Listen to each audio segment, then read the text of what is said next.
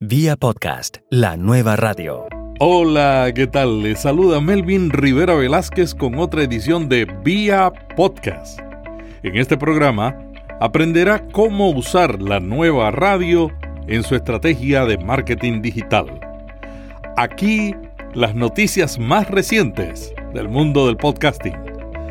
Google facilita descubrir podcasts.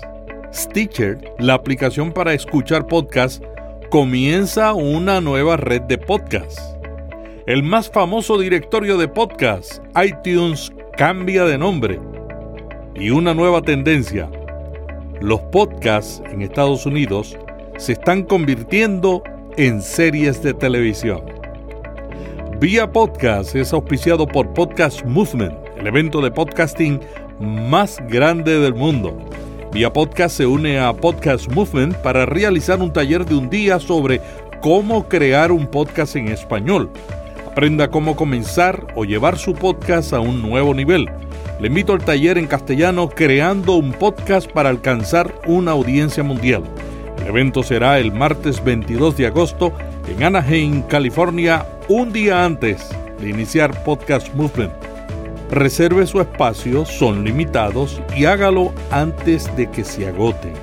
En las notas de este podcast encontrará el enlace para inscribirse en este taller. Vía podcast. Vía podcast. Vía podcast es la nueva radio. Bueno, y la nota más interesante de esta semana fue que Google facilita descubrir podcasts. El mes pasado, Google añadió sin mucho ruido una posibilidad para mostrar los resultados al buscar podcasts en Estados Unidos y en Canadá. Este mes ya los resultados están comenzando a aparecer. Cuando Google informó que usted puede habilitar su podcast para que aparezca en los resultados de búsqueda de Google junto con las descripciones de cada episodio y un reproductor integrado para cada uno, la comunidad de podcasters lo celebramos. Aunque inicialmente solamente funciona para búsquedas en Google Search versión 6.5 o superior en un dispositivo Android o en la página principal de Google. Ellos esperan añadirlo en Chrome y en Android próximamente. Este mes, Google mostró la función que permite escuchar y suscribirse a los podcasts en Google Play. Ilya Malkovich, gerente de productos en Google, lo anunció así. A partir de hoy, en la web y en Android, en los Estados Unidos y Canadá, Google te conectará con podcasts basados en lo que haces, cómo te sientes y en lo que te interesa. Similar a nuestras listas contextuales para la música. Queremos hacer fácil encontrar el podcast correcto si usted es un aficionado a los podcasts o si está escuchándolos por primera vez. La aplicación Google Search para Android también tiene algunas novedades relacionadas con los podcasts. Ahora usted puede buscar un podcast desde la barra de búsqueda de Google y se mostrará una nueva tarjeta del podcast con los tres últimos episodios, la duración del mismo y la descripción. También hay una opción para ampliar la información de la tarjeta en la lista completa de episodios. Al tocar para reproducir un episodio de podcast, le permitirá controlarlo mediante un panel que aparece en la parte inferior de la pantalla, así como dentro de la ficha de notificaciones. Una diferencia clave entre los podcasts en Play Music y los podcasts en la búsqueda de Google es que los podcasts tienen que registrarse en Google Play para ser indexado. La búsqueda de Google es capaz de recoger y reproducir los podcasts aunque no hayan sido sometidos a Play Music.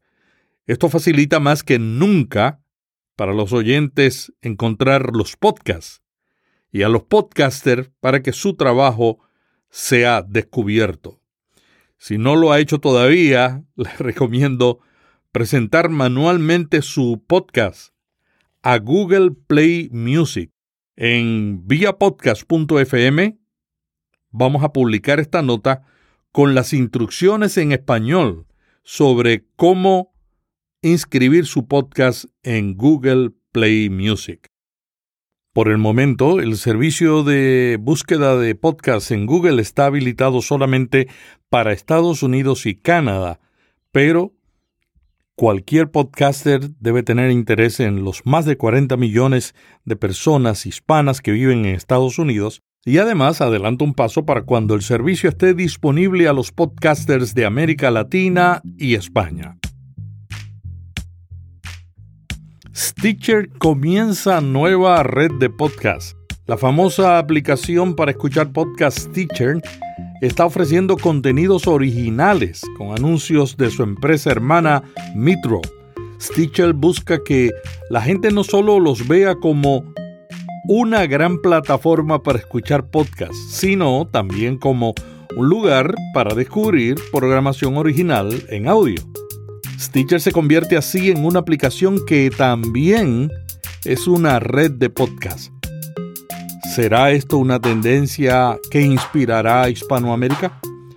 La oferta es parte de su estrategia a largo plazo para construir una sólida biblioteca de contenido libre apoyado por publicidad para complementar su oferta de suscripción premium.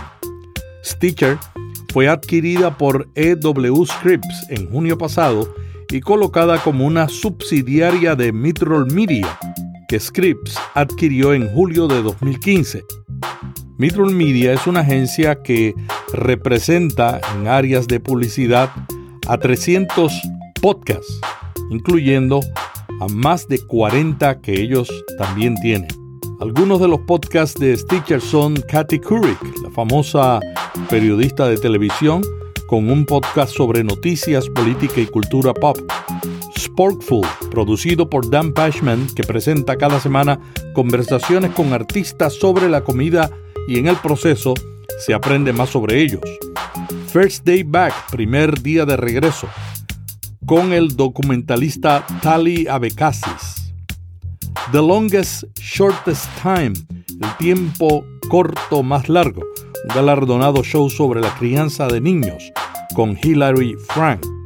Tell Me Something I Don't Know. Dime algo que no sé. Un concurso de periodismo en vivo conducido por Stephen, autor del libro Freakonomics y creador de Freakonomics Radio. Bueno, y con otras noticias de esta semana en el mundo del podcasting, el directorio de podcast iTunes cambia de nombre. A partir de esta semana, se llama Apple Podcast, podcast de Apple. Esto continúa la tendencia de usar el nombre de Apple en todos sus servicios y productos, por ejemplo, Apple Music, Apple Pencil y Apple TV. Los materiales promocionales de podcast de Apple ahora incluyen un nuevo logo, escuchar un podcast de Apple. Aparentemente el nombre iTunes, que fue introducido por primera vez en 1998, tiene sus días contados, pero puede tardar años en que cambien el nombre de todos los productos. Se especula que esto puede indicar un renovado enfoque de Apple sobre el podcasting. Recientemente, en una rueda de prensa, el ejecutivo de Apple de origen latinoamericano, Eddie Q, admitió que los podcasts están viendo un resurgimiento enorme. Y en Apple, dijo él, absolutamente haremos más con el medio en el futuro. Se cree que Apple está preparando un gran anuncio para finales de este año, posiblemente en Apple Worldwide Developers Conference, WWDC, la conferencia mundial de desarrolladores de Apple que se celebra anualmente en California. La próxima será en junio 5 al 9. Junto con este nuevo nombre, Apple también lanzó nuevas pautas para los que quieran vincular sus anuncios en el directorio de podcast de Apple. Bueno, y la última nota de esta semana es la nueva tendencia en Estados Unidos.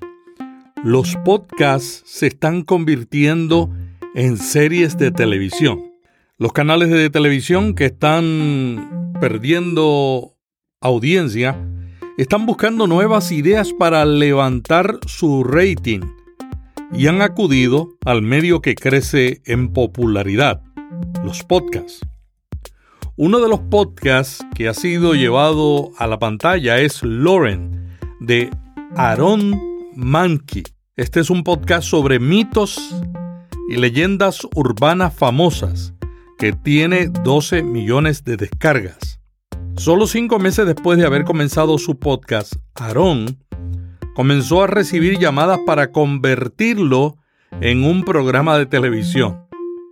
Aparentemente, el criterio que están utilizando los estudios de televisión para seleccionar los podcasts son los siguientes. Número uno, que cuenten historias interesantes. Número dos, que tengan un podcaster con personalidad. Y número tres, que traigan incorporado una audiencia significativa que acostumbre a proselitar a otros. Conrad Riggs, jefe de Amazon Studio, dijo, lo que más me gusta de los podcasts es que comienzan desde un lugar de autenticidad. Generalmente el creador no lo hace por razones de dinero, sino que siente que tiene una historia que necesita ser contada. Estoy totalmente de acuerdo en esa opinión. El reto que tienen los canales de televisión es cómo utilizar la narración, cómo llevar a alguien a una escena a través de un punto de vista que se inició originalmente en el audio. La reflexión que me produce esta noticia es la siguiente. Los podcasts se pueden escuchar en cualquier lugar. Los programas de televisión y las series tienden a verse sentados en un lugar durante largos periodos de tiempo. Mi pregunta es, ¿se perderá la intimidad que hace diferente a los podcasts en el proceso de cambio a otro medio? Veremos cómo salen estos proyectos, pero por otro lado nos alegra que los canales y cadenas de televisión estén mirando a la creatividad de podcasters como Aaron Delore, que produjo este podcast no en una red de radio, no con grandes recursos, sino que lo comenzó en el apartamento donde vivía. Bueno, y hasta aquí esta sección de NotiPod, noticias sobre el mundo del podcasting, que estamos también publicando en viapodcast.fm.